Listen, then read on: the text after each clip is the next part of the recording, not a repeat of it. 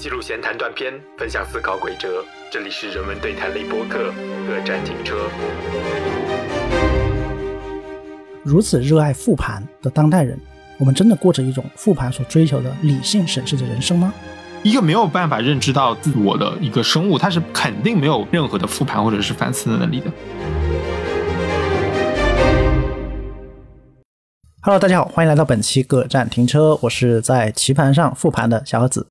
我是在游戏后复盘的 Daniel。你正在收听的是一档探讨语言文学、社会文化，以学术视角剖析日常生活，不追求时效性，也避免情绪化的人文对谈类播客。欢迎订阅、分享我们的节目，也欢迎加入我们的听友群 local FM 二零二一，ID 已经写在文案中。感谢大家的支持与陪伴。好的，那今天我们来聊一聊复盘。复盘这个词大家见的很多啊，像在商场啊，或者是股市啊，还有一些游戏场合。那复盘到底是什么意思呢？我们在搜索引擎里面打入“复盘”这两个字，它就会跳出很多备选的选项。那里面排行第一的就是复盘是什么意思？看来很多人都有这个问题。那之后还有很多关于复盘的一些应用吧，像是复盘某某地点的某某案件，还有复盘南京防疫漏洞啊，复盘某个大企业的一个商业决策，还有就是复盘四个步骤八个具体啊，就是复盘的种种细节。从这些例子我们可以看出，复盘这个词已经在我们生活中被运用的非常广泛了。可是复盘究竟是什么意思呢？复盘究竟只是说在回顾这个意义上使用呢，还是说它有的一些衍生的意义？本期我们就想来一起探讨这样一些问题。那丹妞对复盘在生活中的应用有没有什么具体的呃使用案例，或者是你会在什么样的场合使用复盘这个词呢？对，其实我最早接触复盘这个词，其实就是在游戏这个方面的啊，主要是玩桌游啊，比如说像狼人杀、副本杀，它每一局游戏其实时间都挺长的啊，短则半个小时，对，剧本杀也会有复盘啊，多则 N 个小时。还有像是英雄联盟那种竞技类的游戏，每一局之后，当然是组队的情况下啊，啊之后大家朋友之间会讨论一下啊，这局谁表现的比较好。谁要背锅啊？这点比较重要。比如输的话，就对狼人杀对刚才的游戏那个做一个回顾，然后说说谁的责任怎么样，然后做一个反思啊。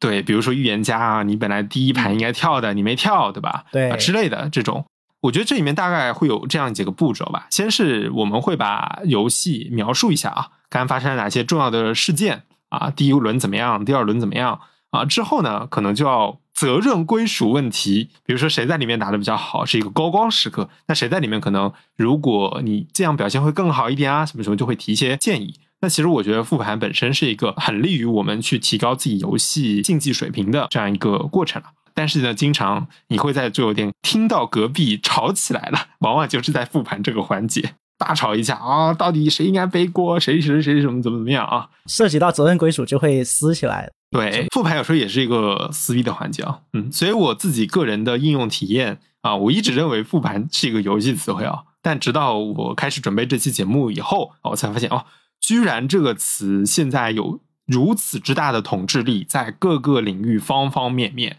都在使用，而且它最初的使用范围特广，特别广，特别广。它的原初也是一个很独特的、比较小众的一个领域啊。今天我们可以来介绍一下。哎，刚才大牛说到游戏领域，尤其是玩那种多人组局的游戏嘛，我们会对它的过程做一个反思。那所以这个时候就涉及到我们之后会讲到的关于复盘的一个特性，就是有些人说复盘可能是一个人做的，有些人说复盘一定要团队才能做。对，所以这也是复盘的一个很有趣的点。好的，那说回来，刚才复盘的使用范围啊，就是刚才如果继续在搜索引擎上搜索“复盘”这个词啊，我们可以看到它呃有约大概一亿个啊，甚至是以上的结果。啊，当然我不知道这个搜索结果是不是根据我的搜索习惯定制的啊，那姑且做一个参考。而最有意思的是，在搜索结果这个数据之后呢，搜索引擎方啊，名字不说，他附了一句话，叫做“投资有风险，选择需谨慎”。他很贴心的提醒了我们这样一句话，哎，这个就很有意思了，说明复盘这个词很多时候会用在一些跟投资、金钱、商业有关的领域。然后我们点进去啊，词条里面看。哎，这个时候就有刚才大牛提到的一个现象了。复盘这个词，根据使用领域的不同，它区分了三个不同的小类词条。第一个是股市用语，第二个是贸易术语，第三个是围棋术语。它为什么有三个区分呢？啊，首先在股市术语和贸易术语里面，它更多的是在对一种商业行为，对投资也好，然后交易也好，行为的回顾。啊，你看在股市术语里面，就是他说复盘是在股市收盘以后然后静态看一遍市场全貌这样一种行为。毕竟这个盘子啊，在呃股市里面有个叫大盘嘛，对吧？开盘，所以这个时候可以用。那在贸易术语的时候呢，那贸易的一个过程、一个项目，对它进行回顾，然后对这一段经验进行总结啊，这也是复盘。这个是在商业领域是这么用了。可是我想说的是呢，它第三个词条叫做围棋术语，复盘其实是个围棋术语。嗯，这个你擅长的领域。哎，这个就不用插进来，这个我慢慢说，请我且听我娓娓道来。刚才蛋妞说到，它复盘是源自一个比较小众的领域啊，那这个小众领域呢，其实就是围棋。那从围棋术语怎么说复盘呢？刚才说到股市里面有盘这个字，对吧？大盘，我们对大盘进行回顾叫复盘。而盘这个东西最早最早是在围棋里面，围棋里面的那个棋盘本来叫做文凭嘛，这样一个盘。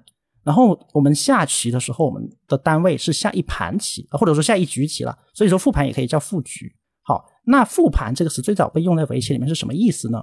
它是指在一盘棋或者一局棋对局完毕以后，我们从这盘棋的一开始第一步反过来推演这盘棋的全过程，然后以检查我们在对局中的招法和一些计策策略的优劣得失的关键，用来总结说我们这步棋下的对不对，以及我们的应对是否得体。对，所以它最早是被用在围棋领域的一个反思回顾，或者说是对自己招法的反省这样一个概念吧。那一般在围棋里面的那个复盘呢，少则可以一个人做，多则也可以团队做。因为复盘最早最早，它可能是可能是一个人，就是因为我下了棋，我对我自己下的棋有一个回顾，那一个人就可以做了。对，但是在有些人或者在某些商业场景，他是一定要要求多人参与的。围棋不是也教练团队也可以一起复盘啊？哎，这个在围棋领域啊，团队训练或者说集体训练是围棋发展史相对到了后期或者近代才有的一个产物。最早最早围棋它是一种，比如说你说师承，有点像那种武武林秘籍那种一个呃归隐的大师，然后把你带出来这样。所以日本围棋界这种师承传统不是现在还很厉害吗？竞技化程度没有那么高。嗯，它的竞技化更多是在那种你说师门之间的竞技，因为在日本围棋史上有个叫御城棋嘛。就是在天皇面前下棋，然后赢的人可以获得荣华富贵。对，所以这个竞技就变成了围棋行业内的一种竞争。哎，但这个扯远了。就说我们在用复盘这个词的时候，我们很多时候是在对自己的时候做的一种回顾。但如果这个时候我们对别人的棋做一番回顾，比如说我看到啊大师下了一盘棋，我觉得特别棒，我要对他做一番回顾。那这个时候在围棋里面叫做打谱，就是那个棋谱的谱，乐谱的谱，那个谱子是对这盘棋过程的一个记录，所以叫打谱。我们就可以看到，复盘这个词在围棋就是它的诞生的那个领域里面，它的使用范围是相对窄的，跟自己有关的吧？这这样一些呃对局的回顾。哎，现在电脑能做这个事情吗？就是电脑会帮你复盘整个局棋局什么的？呃，是这样的，因为关于围棋那个步骤来说，这个如果以前人在学围棋的时候，首先要求的就是一个叫复盘能力，也就是说对一局棋结束以后，能能不能把它从第一手完整的摆出来这样一个能力，也就是记忆力。关于记忆力，那在电脑这里就不是一个问题了。电脑它不但能够把你这步棋记下来，还能够评估，呃，根据现在的 AI，它能够评估你这一步棋对全局的胜率有多大的影响啊。这个是一个大数据和一个优化算法的一个结果了。嗯，哎，那在传统这种复盘的形态，甚至是不是复盘花费的时间要比下一盘棋还要多？是的，复盘不但花费的时间要比下棋多，复盘是一个就是学围棋啊或者从事围棋相关行业的人所需要投入最多时间的地方。因为刚才也说到，复盘它其实分两个面向。如果是对自己复盘，对自己下的棋复盘，那叫复盘；如果是对别人的棋复盘，那这个时候叫打谱啊，叫复别人的盘。所以它可以区区分两个点。但是这个在你看，在很多时候我们在商业领域和在刚才说的投资股市的领域，我们很多时候复盘复的不是我们自己参与的东西，而是别人参与的东西。我们对此可能从里面能够吸取一些能够对我们有用的经验教训吧。就他词义离开围棋界以后就开始泛化了。对，刚才说到的是三个词条：投股市用语、贸易术语、围棋术语，是百科里面词条的三个结果。那刚才大牛也提到了一个叫游戏用语，对，因为游戏这个东西很多时候和商战是很像的，因为我们说的叫博弈论嘛，博弈理论的那个博弈，那 game 啊，那个 game 很多时候被用为商业的，还有涉及到数学计算、理性计算的一些东西，所以在游戏里面这个词也是经常用到的。而且刚才大牛说到是一些像剧本杀、狼人杀这样一些有过程、有策略，那其实还有一种类型的游戏，现在也大量的看到“复盘”这个词被用在其中，就是电子竞技，像一些 MOBA 类的一些在线动斗游戏，这些也可以复盘啊。其实，其实我一开始看到复盘能够被用在这些领域是很吃惊的，因为我觉得玩游戏不就是对吧，一下就过了，过了，然后下一局我们再开，居然也可以把它复盘。因为首先它不像围棋那样，它是每个棋子它是可以摆在固定的位置，对吧？只要我们把棋盘推掉，把棋盘扫掉，我们只要有棋子，我们同样可以再摆一遍，只要它在我们的记忆中。可是像有些电竞过程，如果结束了以后，嗯，呃，我怎样再让这一局重新回回复一次呢？主要看录像。你不是要有回放功能吗？呃，但是那个叫看录像，那个不叫。如果是真的专业的话，有超级多的数据可以去分析的。那个电脑会帮你把这些数据全部整理出来。但是，但是我想强调的是，是它的一个很根本的区别，就是在围棋这样的复盘里面，我复盘的时候，相当于我做的事和我当时第一次做的时候是一样的，把棋子摆到棋盘上，你就不要管我脑子里面是怎么想，但是我的物理上，我把棋子摆到棋盘上。你的意思是，就是他必须还要把整个行为我是觉得，呃，这个可重复性是一个我们需要考察的一个点。因为在这个意义上，很多东西不可重复的时候，我们做的复盘可能就是一种回忆，或者是一种呃，我之后可能会讲到了叫做意义的再赋予。而在这种时候，我们如由于不能够把我们当时做的事情再做一遍，那我们就会有一些事后的一些因素，像事后诸葛亮啊，像这个时候我说，哎，要是我当时怎么样怎么样就好了的时候，我们就会给他赋予很多附加的东西。因为我个人是一个下围棋出身的，所以我在觉得复盘这个事情啊，我们觉得是有必要把它的。可重复性或者叫做可还原性给强调一下的啊，如果不能够还原，不能够重复，那我觉得我会用别的词去替代它。对我是我反思、回顾啊、经验总结之类的。那你是很强调这个词它本身的一个纯洁性？你觉得它的内涵一定要包括可重复性？我可以对这这一点做一个辩护啊，因为我们现在说到复盘这个词的词源和它的一个衍生意。那之前在呃某期节目里面，大牛也说了，我好像对复盘的对纯洁性和非常的坚持。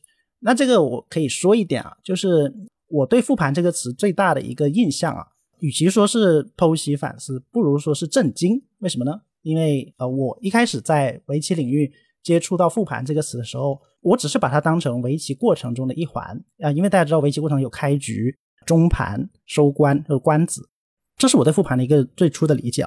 但直到我意识到“复盘”这个词出圈了以后，我说，哎，为什么这个也可以叫复盘？为什么那个也可以叫复盘啊？我们可以看到复盘出现在很多很多的场合，甚至复盘被赋予了很多非常高大上的意义，比如说有一本意味。哎，对，这个我们之后肯定之后肯定要重点讲啊。我们可以看找到一本书叫做《复盘》，哎，不要把书名全部读出来吧，因为如果全部读出来，感觉像我们在推荐这本书一样，其实我们并没有。对，而且这本书在豆瓣的评分比较低嘛，啊，我们就一笔带过了。这本书是一本讲复盘的书，它对复盘做了很框架性的建设。它从什么是复盘、复盘的性质、复盘的心态和复盘的运用各个方面讲了复盘的种种环节吧。然后他对复盘做了一番非常崇高的渲染。他说，复盘是我们应对人生的本能，是刻意练习的内核，是认清问题的必须，是提升自己有效的方法。掌握了复盘，就意味着我们掌握了随时随地能够提升自己的方法，意味着只要我们愿意，就可以改正错误，就可以掌握规律，随时随地都可以成长。哎呦天呐！当时我看到这个描述的时候，我说：“这是我认识的复盘吗？这是一种修行吧？这是一种修炼武林秘籍吧？”我们就可以看到“复盘”这个词，从一个你说学围棋的人也好，在或者说从围棋领域就接触到他的人看来，从这样人看来。他在现在的使用是有点夸张化，或者叫做泛化了。这不是一种呃叫做叫做纯洁性的坚持吧，而是一种呃单纯的震惊。我会因为震惊，所以想去了解，因为想去了解，所以还想提出更多的问题。这是我大概对复盘的抱持的一个态度。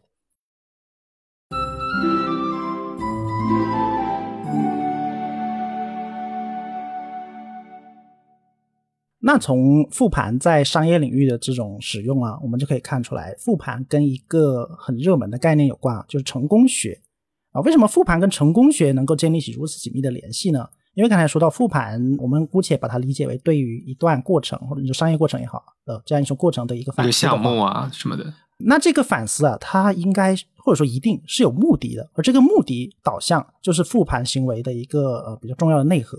那它的目的是什么呢？在商业领域里啊。我们的目的是盈利嘛？对，我们说企业的目的是盈利。那复盘的目的也就是把利益最大化。而这个我们给它一个定义，如果是成功的话，那如何成功也就成了成功学。所以复盘在成功学里面是被广泛的用到的，它塑造了我们对成功的想象，甚至引导着我们对成功的种种步骤。那我自己在查阅的过程中也是发现啊，就是复盘这个词被用在商业领域，好像最早是来自于啊联想这家公司。后来呢，就是他们的公司内部开始总结，把这个整个复盘的步骤啊，几大步骤啊，几大意识，几个层面，全部进行一个标准化、量化啊，分出了什么回顾目标啊，评估结果，分析原因，总结规律，分成了不同的这个步骤，然后你只要按着这个步骤去做，差不多就能达到一个复盘的效果。其实就像你刚刚说的，这里面有很强的这个工具理性的思维，它就是要去衡量。啊，我做的这个项目这件事情有没有达到我们之前预期的呃利润率啊，或者是盈利啊？这个项目有没有成功啊？对吧？那如果没有做得好的话，那我们要继续做；那如果做的不好的话，那我们就要停下来。他们还给这个复盘啊赋予了很多的细分品项，我这里讲几个，大家可以听听看。我觉得这个非常的类似于成功学的一些特点啊，比如他说复盘实战五大应用场景。啊，第一个战略复盘，第二个业务复盘，项目复盘，经验萃取，文化复盘，还有复盘产生实效的六个层面：系统思考、业务规划啊、业务执行、组织攻略、组织能力、业务结果啊等等等等这些，非常的复杂。我感觉好像比你的那个围棋那个还要复杂。对对对，这也是我震惊的一个点，非常震惊，非常震惊。还有大家如果有机会的话，可以去搜一下复盘，然后再加一个关键词叫做思维导图。就是大树繁茂的那个景象就出现了啊，就一个小点后面跟着十几个小点啊，像个大树一样长出来。我感觉这个写一本书肯定是足够的啊。而且呢，我发现我们之前节目里面刚刚讲过知识付费嘛，现在专门就有某平台的那个知识付费导师，我看下就写了关于复盘的文章啊。我感觉这个复盘做成知识付费也是赚钱的一个选择，就是呃，我们做一个知识付费的产品，教你如何去复盘。刚才那些十几个步骤，还有那些思维导图，我觉得足够撑起一个大概是几百块钱的复盘的那个知识付费的节目了。我们甚至会很震惊于一点，就是复盘这个，就是至少从我们从词源上啊，溯源来看，非常普通的一个行为，普通的一个词。既然能够发展的如此，像枝繁叶茂啊，蓬勃茂盛的这样一个学问，我们甚至会感叹说，它已经成为了一门学问，叫做复盘学。当复盘成为一门学问的时候，我们就会去问哦，它为什么能够成为一门学问？然后我们会看到“复盘”这个词，也就在这样一种大浪潮之下就出圈了。而它，它终究是个比喻。既然是比喻，它会有一个由来嘛？我觉得也不一定算比喻吧，因为我查字典，它盘本来就有比赛这个意思，因为盘它可以做个量词嘛，一盘比赛啊，对吧？一盘游戏啊什么的。这个词我以前经常用，就是比如说，我们可以想一个场景啊，就是比如说你在打游戏，然后家里人来催你了，然后这个时候你会说让我再打一盘，或者再打一把哦。这个我我想回想起我以前小时候会会用到这样一个量词，就会用到盘。所以它至于它是不是比喻，我我倒不确定。刚才刚才你提到一个很有趣的一个区别，就是盘和把的区别啊。一把这个我们可能是生活中使用，而且这个我我觉得应该有地域上的区别啊，不太清楚。但是这个盘呢，一盘游戏和一盘什么啊，这个来源呃应该是棋了，因为你想棋这个东西，我们是在棋盘上，而棋盘它是一个实体的，也以前是木质也有实质的一个盘状的东西，我们在上面进行我们的游戏啊，这个是比较原初早期的游戏形式。所以我们就说，一盘游戏的时候，我们会从一个比较远古的游戏形式出发，就是主要是围棋嘛，围棋和象棋这种。从这个时候出发，我们会说一盘游戏了。所以呃，我是觉得这个“盘”这个词，它一定是有一个来源，这个来源就是棋类游戏嘛。哎，那你呃，刚才你说到这个词典的意义和它在词典上的这种由来的时候啊，呃，我就发现一个非常值得关注的一个点啊。复盘这个词，如果我们要翻译成外文，那主要是英文，还有就是我我们两个比较熟悉的日文的时候，呃，我就发现它很难有一个对应的词。对，它在英日这两种语言里面，它没有一个完全一致的能够对应翻译的这样一个词啊。我们知道，在啊，可能不知道，我随便说说，围棋这个东西是由就是古代中国发明的嘛，然后最后传到世界各地啊。日本在近代清末明初那个时候。他对围棋推广到世界，然后做了一个非常巨大的贡献。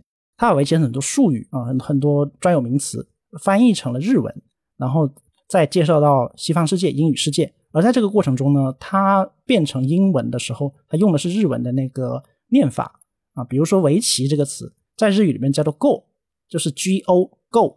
然后这个到了英英语世界也是直接就这么用过去了。所以在英语世界里面，如果 “g o” 两个字单独出现做名词的话，它有可能是表示围棋的意思，但是在这个所有这种专有名词里面呢，复盘这个词，对吧？我们刚才也可以看得出，它是在这种围棋发展史上的一个很正常的一个行为而已。它到了日本以后，它没有一个对应的词。那在日本这个环节里面，它也缺失了对应的词。以后它到了英语世界，因为在英文里，它也没有一个对应的词。我之前很好奇，我去呃各个平台搜索了一下，就是英语里复盘怎么说。那很多人都给出各自的意见嘛，有什么啊 review 啊，还有什么 case study 这样一些词。而就没有一个专业词叫复盘哦啊，但有一个抖机灵的答案叫做复盘，就是 F O 呃，哎，这我就不用说，对，就是呃，就是抖机灵，它就是比如 review，它就是一个常用词，对吧？它可以用其他，它会用一个同义的，对，同样类似含义的词去替代它。那后来我我找了一找，那哎，为什么英语没有？那说不是不是因为日文没有，日文找不到呢？啊，那在我在日语里找了相应的词，呃，也没有。呃，因为我人在日本嘛，我会去一些日本的，就是围棋场所，比如说棋院或者是围棋俱乐部，去跟那里的人下棋。那这个时候我就问他们说，哎，那下完一盘棋的时候，我们要对这盘棋进行一番回顾，我们要怎么说呢？他们说法各自不一的，就是有些人说叫做 “kento” 检讨啊，检讨这个词在汉语里面也有类似的意思，对一个事情做检讨啊，就虽然它有点负面的意义了。那还有说就是叫“一气卡拉亚尼诺斯”，就是从第一步开始重新做一遍。啊，有这也有这种说法，反正没有就重新开始的意思了。然后他们其实这种说法都是怎么说呢？一开流就是换了一种说法，用了一个日常词汇，对，换言之那种感觉，就缺乏一个很凝聚力很强的词，把它们全部统摄在一起啊。这个在汉语里面就是复盘这个词，复盘这个词刚才说也就出圈了。哎，我也是查，我也是查了一个网络的那个翻译的词典吧，叫北次郎，然后它里面输了复盘，它是有这个词条的。那基本上它也不是有一个对应的词，它基本上还是用过解释的方式。它里面都用了一个就是再的这个感觉，就是再一次啊的这样一个词，但是确实是没有一个很浓缩的对应的词。我这一点我也是感觉挺挺震惊的。它明明是一个围棋的用语，为什么在日文里居然没有一个相对应的词？是的，它第一是个围棋用语，第二它已经出圈了，能够被用在各种各样的场合。那按理来说，这样一个比较日常的也比较泛用的这样一个概念。它应该是有一个对应的词，对吧？因为这样的词在各种文化、各种语言里面，它应该是有类似的动作的。哎，可是没有，就你要么只能用类似的词去描述它，要么只能用同义词去替代它。所以这一点就是我们在观察复盘的时候，也可以从不同语言的角度去对它做一个呃对全方位的认知。这时候就发现复盘它里面还是有很多值得挖掘的部分。嗯，如果听了我们的节目以后，大家觉得有什么很好的对应的词的话，可以在评论区当中写写出来。嗯，我觉得对，我也想知道这个词也可以怎么用。是，比如说我们其实对商业领域怎么样去描述这个词不是特别的了解了。如果说英文方面啊，大家平时都会用某些英文词来描述这个过程的话，可以在评论区跟我们交流一下。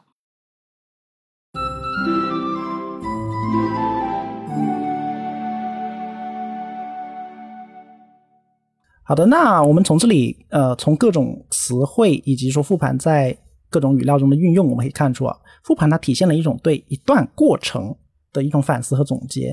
然后我们对这一段过程的反思总结是要赋予它意义的，我们要赋予这段过程意义，赋予我们的反思一种意义。那从刚才我们对复盘的这样一种呃回顾，我们可以看到，复盘这个词和反思它应该是有点区别的，对吧？要不然我们为什么不直接用反思呢？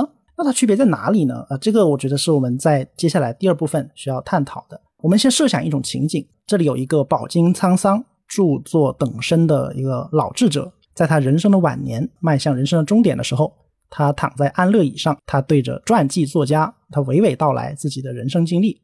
那这个时候，大家觉得他是会用复盘自己的人生这种说法，还是用回顾自己的人生呢？我们说，要么他在写回忆录，他在做人生的回顾。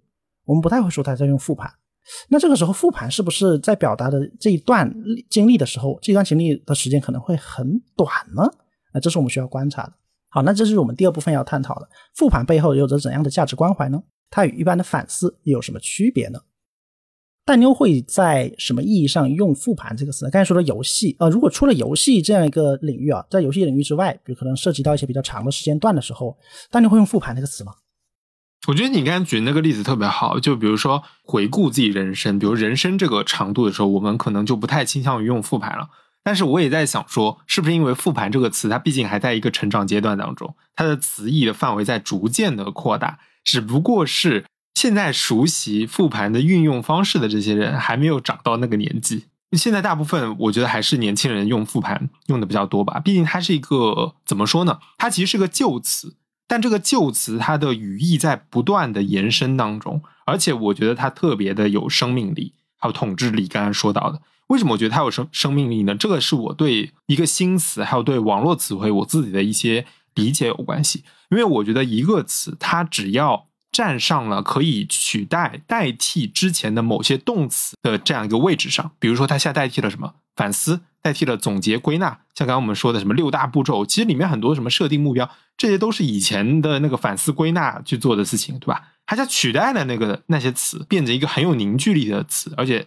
我就觉得这个词它会变得非常有生命力，所以比如像之前内卷，对吧？一个新词或者说一个旧词，它在词义的延伸过程当中，一旦代替了某些动词的话，这个词会变得非常的持久。所以我觉得复盘它是具有这样的潜力的。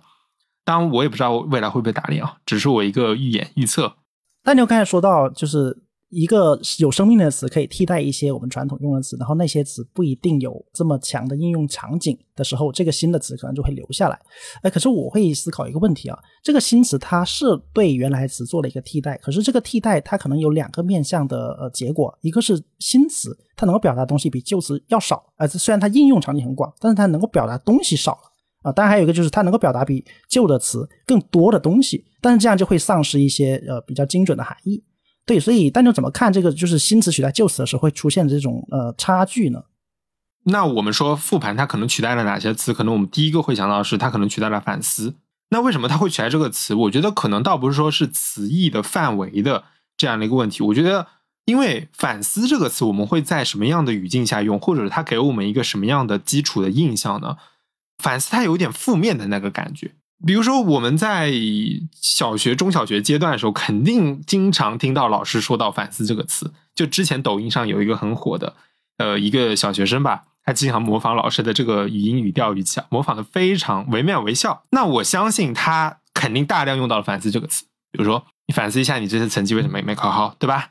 站在墙壁边上去反思一下，什么什么之类的。就是老师经常会用到“反思”这个词，在他批评、教训学生的时候。所以我就一直觉得反思给我们的一个印象，比如说你要写一个反思，要写个检讨，这种负面的印象会造成我们可能在日常生活的过程中去避免使用反思这个词。毕竟有时候我们只是单纯的回顾，然后总结，并不一定说一定要归咎这个错误是自己造成的，还是说别人造成的，倾向于用一个更加中性的词。那我觉得这个时候。复盘的出现正好是弥补了这个环节，就是它是一个比较中性的感觉，而且它好像比反思涵盖了更加多的一个过程在里面。它不仅仅能够用于反思，还能够用于很多对过去做一块回顾的场景的时候，它的生命力就远远比单纯的反思要要强大很多了。刚才说到反思啊，反思很多时候被用为一种呃权力压迫下，或者说叫做被动的呃强加于你身上的一种过程，它是带有负面内容的嘛？我不一定做错了什么，或者是我完全没有什么错，但是之后可能来自权力的那种话语会跟你说你做错了什么，你自己反思一下。对，所以它可能带来一种呃非常让人反感的那个内容吧。对，反思会激活起我们一些不太好的历史记忆啊。当然这点我就不细说了。对。呃，反思跟一个词很像，叫做反省。对，因为它有一个“反”字嘛。我们在用“反”这个字的时候，它可能给我们一种呃这样一种形象。本来我们的心理目标、我们的预期是朝前走的，这个时候突然一个力量挡在了我们前面，它要我们反过去，要我们回头。嗯，回头看。这个时候我们就会感觉自己的意志受到了阻碍啊，就很不高兴。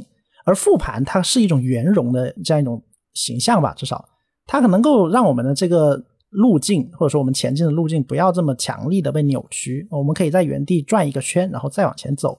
它可能有这样一个味道在里面。哎，那我们会会关心一个问题啊，就复盘它到底在关心的是什么？像刚才说的，如果反思它可能指向的是错误，因为错误才需要反思的。如果做的很好，那大概是不要反思的。但是复盘这个词在现在的使用场景中，很多时候我们做对的东西也是可以复盘的。像刚才说的论功行赏，在桌游里面，对吧？做的对的是可以夸奖的。那复盘他关心的东西是不是可以说啊？他关心这个过程的全部好坏，他都关心。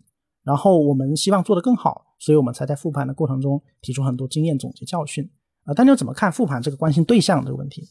我们能复盘的那个对象，往往它是有一个很明确的起始和终结的，而且它往往是有一个，比如说像游戏，它是有个胜负判定的。那比如说在商业场合，我们有个预期的目标，那我们有没有达不到这个目标啊？它是有这样一个呃比较明确的，呃，可以判定出我们到底是成功还是失败，做好还是没做好啊？而且有个前后，比如，所以我们刚才讲到长时段人生可能未必会用到复盘这个词。当然我刚我刚才这么说，可能是稍微有点 抽象啊。听了一些播客，然后我发现他们在讨论一段亲密关系的时候，经常会用到复盘这个词。比如说伴侣或者是朋友之间吵架了，他们会说我要复盘一下这段关系啊。那他们会怎么样去复盘？那我们想想，以往来说，一段关系它有一个明确的起始或结束的时间吗？有时候并没有，对吧？但是比如说朋友，有时候我们可以对他赋予一个个仪式性的行为嘛，比如说我们一起去看了一场雪，对这个就作为一场啊关系的开始，这样对。但是我发现有一个更加更加明确的，而且是很利于复盘的一个环节，就是聊天记录。比如说吵两个人吵架了，那怎么样去复盘呢？他们复盘的一个内容就是聊天记录。你会发现聊天记录，它就把这个关系的时间过程变得非常的明确。这是哪一天的聊天记录？从哪一句话开始，我们这个状态、这个说话的语气就不对了，然后开始复盘那个聊天记录啊，你说了这句，我说了这句，他的这个聊天记录背后是什么意思，对吧？而且你会发现这个过程就很有意思，因为聊天记录它本身就已经是一个。我们在聊天对话的这个行为了，但是我们要反过来用另一段聊天去讲这个聊天记录，对，就聊关于聊天的聊天啊，就有点这种呃原小说原聊天，对原聊天的感觉了。你会发现，我们现在在微信上聊天的这个过程，它往往是省略了很多我们的肢体语言啊，省略了很多语气。那我们通过这段复盘，其实就复原这段没有聊天语气、没有肢体语言的这个过程。对吧？让它变得像我们的面对面的这种交流，所以我是感觉，如果在这个亲密关系当中去用这个“复盘”这个词，就会变得非常的 有趣。对它让一段原本是可能没有界限、没有时间感的一个内容，非常的可以回溯。对，这是我的一个小小的观察。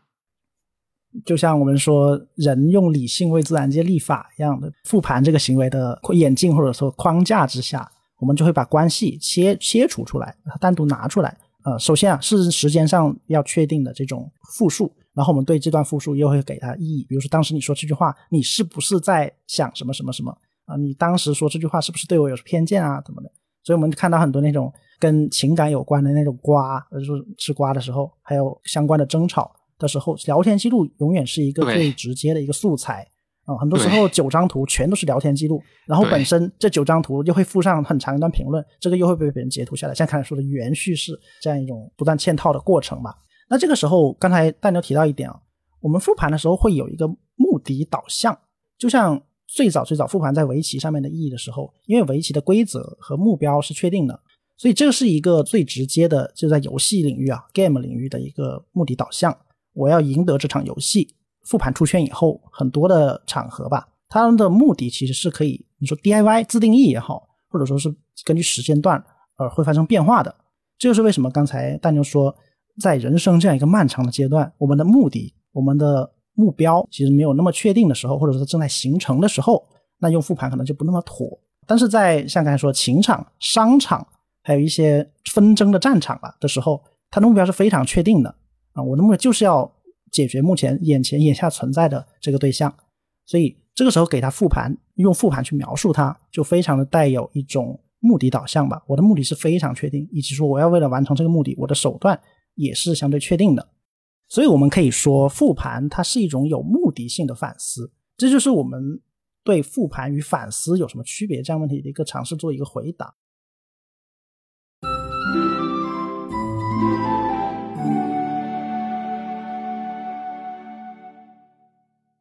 那既然复盘在如此多的领域有如此丰富的运用，我们能不能从一个哲学的抽象的角度去试图把握它呢？刚才说到复盘是一种有目的性的反思，那有目的性的反思，其实对于我们自己而言啊，更多的像是一种对生活的审视或者对生命的审视啊。我们把复盘当成对象的时候，我们就会发现，当复盘作为对象，尤其是作为哲学的对象，它也呈现很多不各种各样的说法。比如说，我们知道曾子有说“吾日三省吾身”，这个省。啊，用现在的话讲，就是我每天对自己复盘三次啊，复盘每天呢我自己三次啊，这这是一个说法。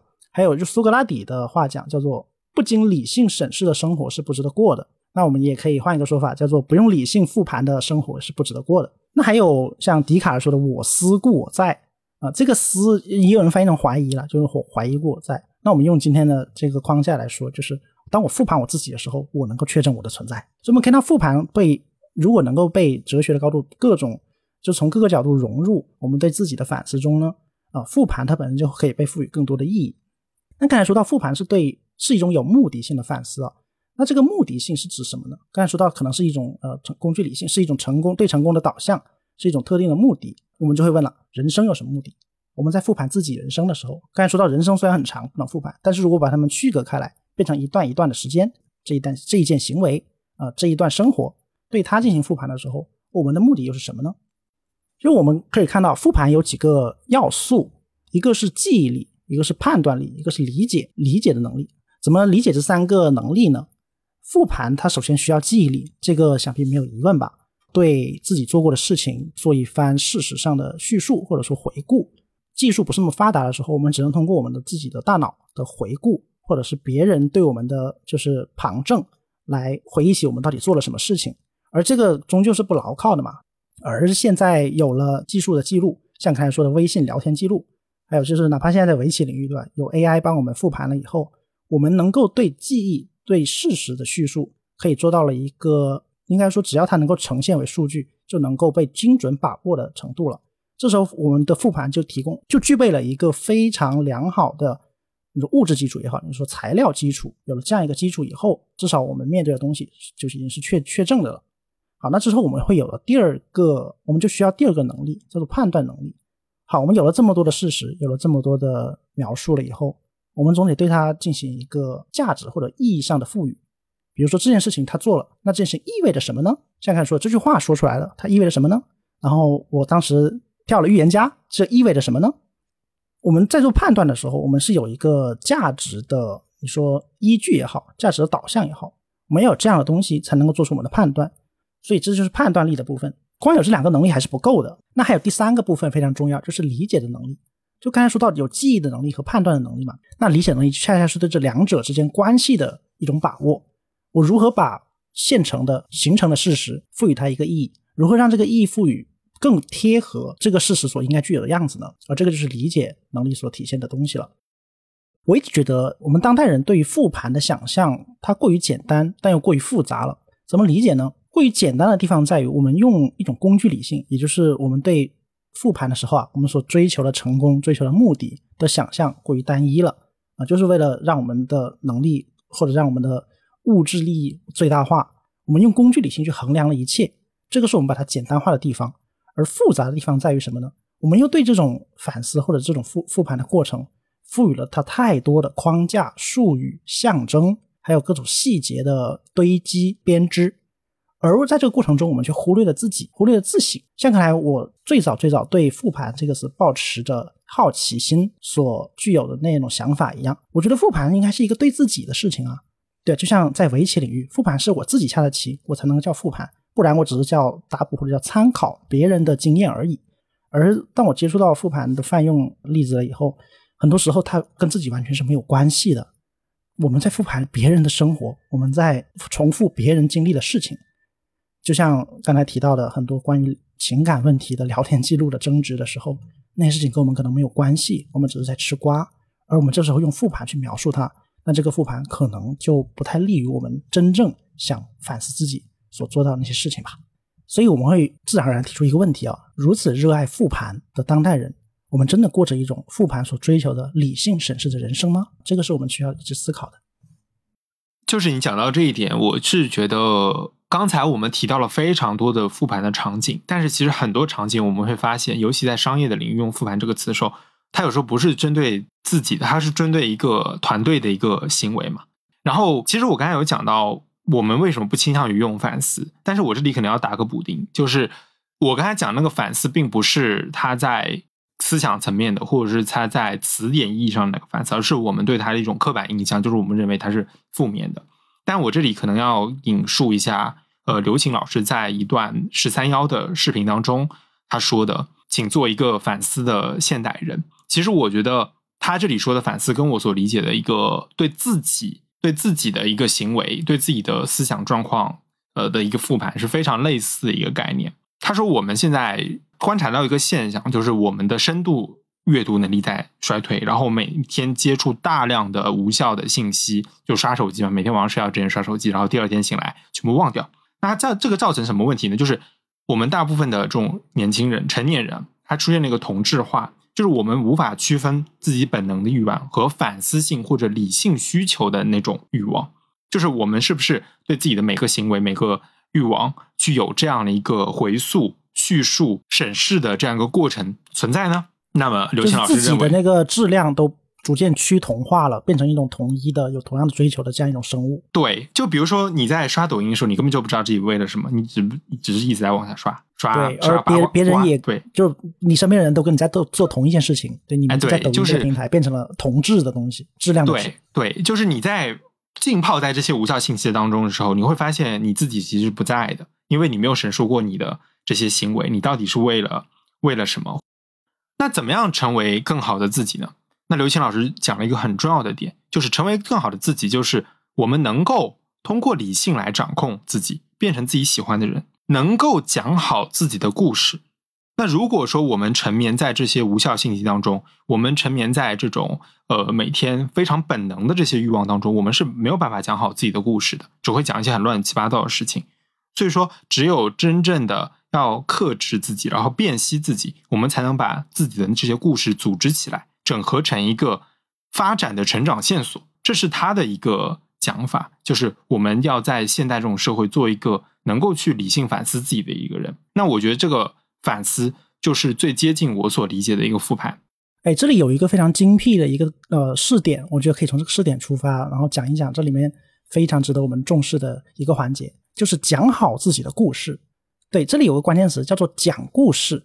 讲故事是什么能力？很多人觉得讲故事不是与生俱来俱来的吗？就是在语文教育的课纲里面，序记叙文是被排在说明文和议论文之前的，对吧？就是说记叙文的需要的能力是相对低于基础层于基础，对，非常基础的。讲故事有什么难的吗？哎，可是别忘了，这里的问题在于不是讲不讲故事，而是能否讲好自己的故事啊。之前道长也说到，我们在面对很多互联网事件的时候，我们的情绪都会大起大落。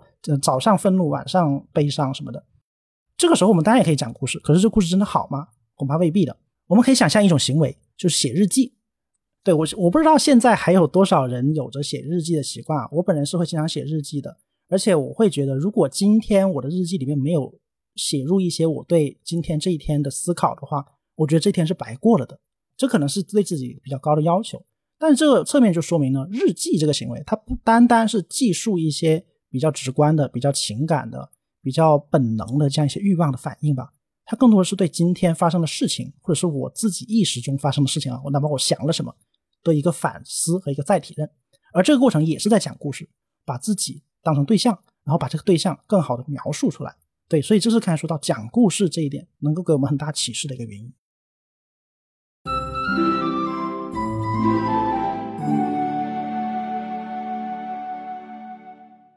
其实讲故事这点，它是很具有一种文学性的。我们如果不把文学这件事情当做一种建制化、制度化的文学，就是呃什么出版啊，然后写作啊、评奖啊、啊评论啊，这个一整套现代的文学机制的话，其实文学它在最开始，在前现代社会，在它最古典的意义上，它就是一种叙述的能力。而这种叙述能力是作为人生是吗？呃，对对对，有点这个意思了。但是叙述能力它是。更加根本的，它甚至是要在文学的最底层，比如说口头文学啊。那最早的，比如说神神话传说，对吧？它都是基于一种叙述、一种口承的历史，就是你的外婆讲给你妈妈听，对吧？你妈妈又讲给你听啊，听妈妈的话啊，这样的一个最基本的这种代代相传的这种口头的叙事，它就是我们最最基本的。那我们会发现。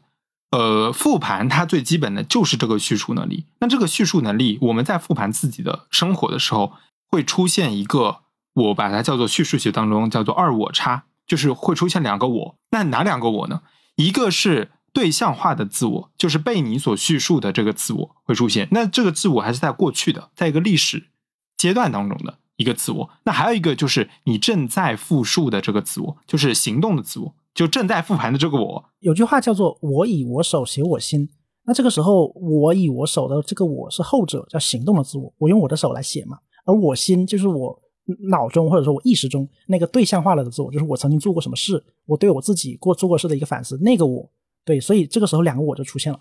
如果出现这两个我的话，你会发现一个很有意思的事情，它其实就是有点像是作家在创作一个小说的人物。为什么呢？因为小说人物他就是一个经过反思的存在嘛。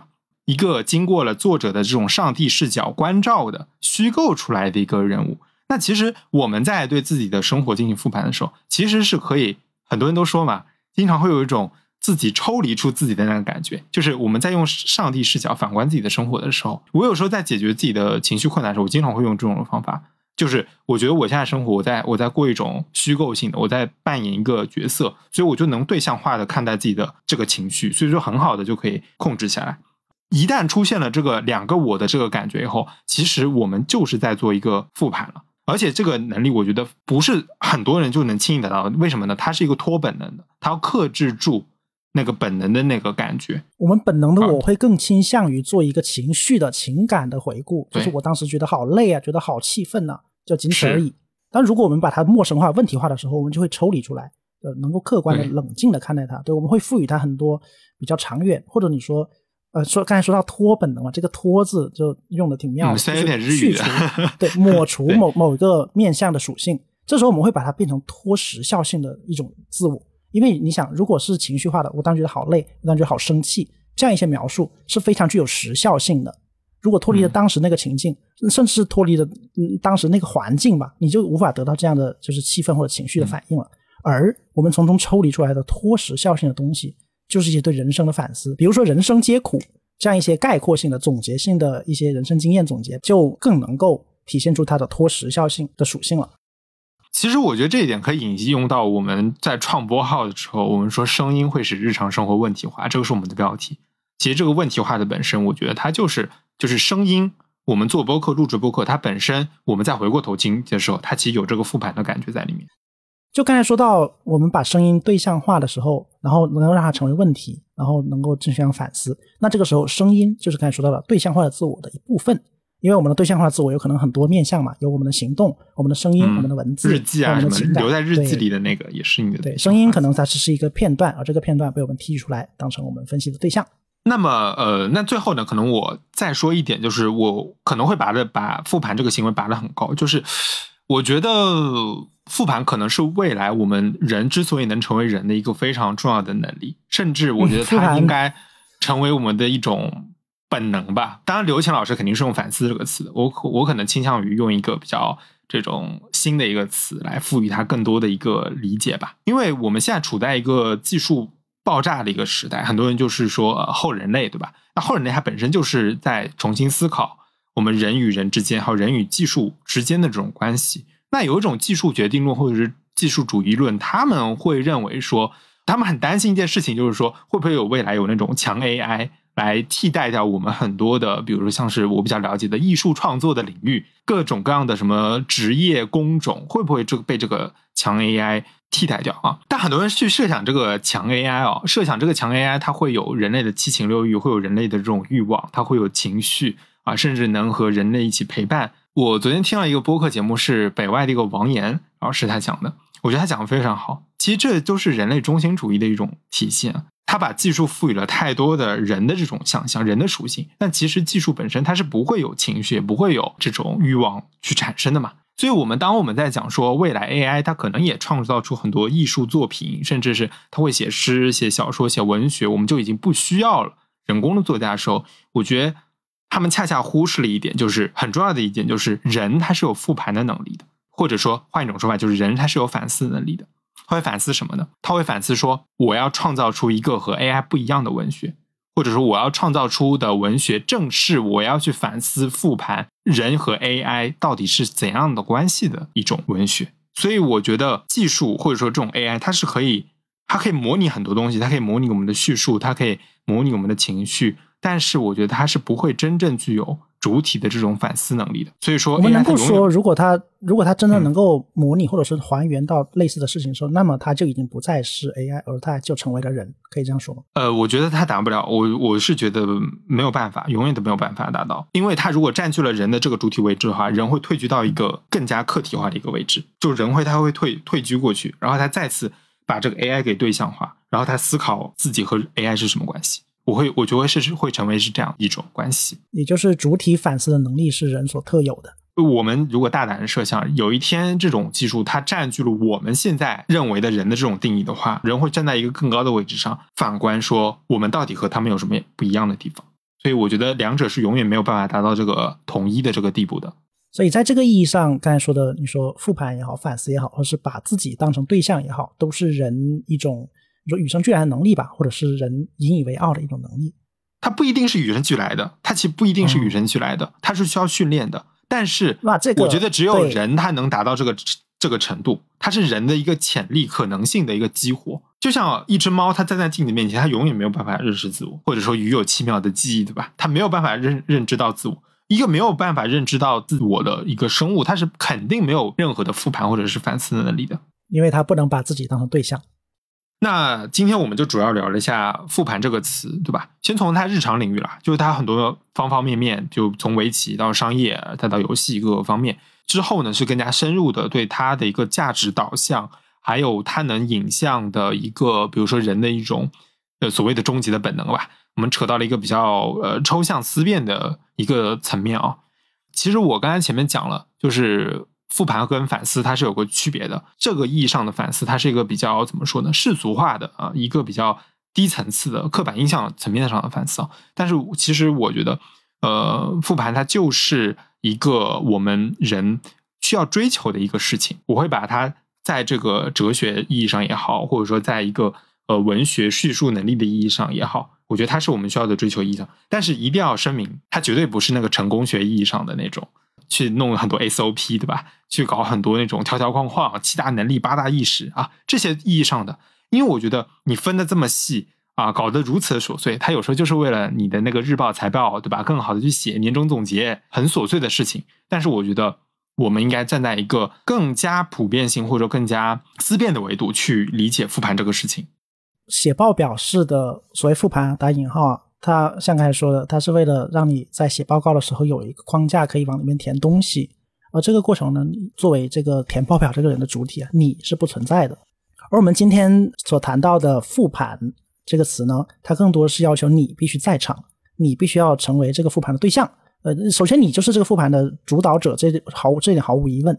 而你要成为这个对象的时候，这个过程其实很难的。就别看着说的挺简单。很多人可能觉得这样做没有意义而放弃了它，很多很多人觉得这样做可能很难而远离了它。能够做到这样的事情，恰恰是对自己人生的一种尊重吧。那如果用一句话总结，就是我想说的这种复盘，它是脱工具理性的，它也是脱 SOP 的，它也是不强调所谓的标准化的，也不强调这种所谓细分化的，搞了一个树形图的那种产物。这个问题的问题提出和答案都是放在每个人自己身上的，对的没有一个泛用的标准。对你的复盘和我的复盘可能不一样，但是我们都有着类似的追求和类似的价值导向吧。好的，那我们本期节目聊复盘就是到这里了。大家对这个词有什么更加新鲜的或者大胆的理解，都可以在评论区与我们分享。那我们下期再见。那我们下期再见。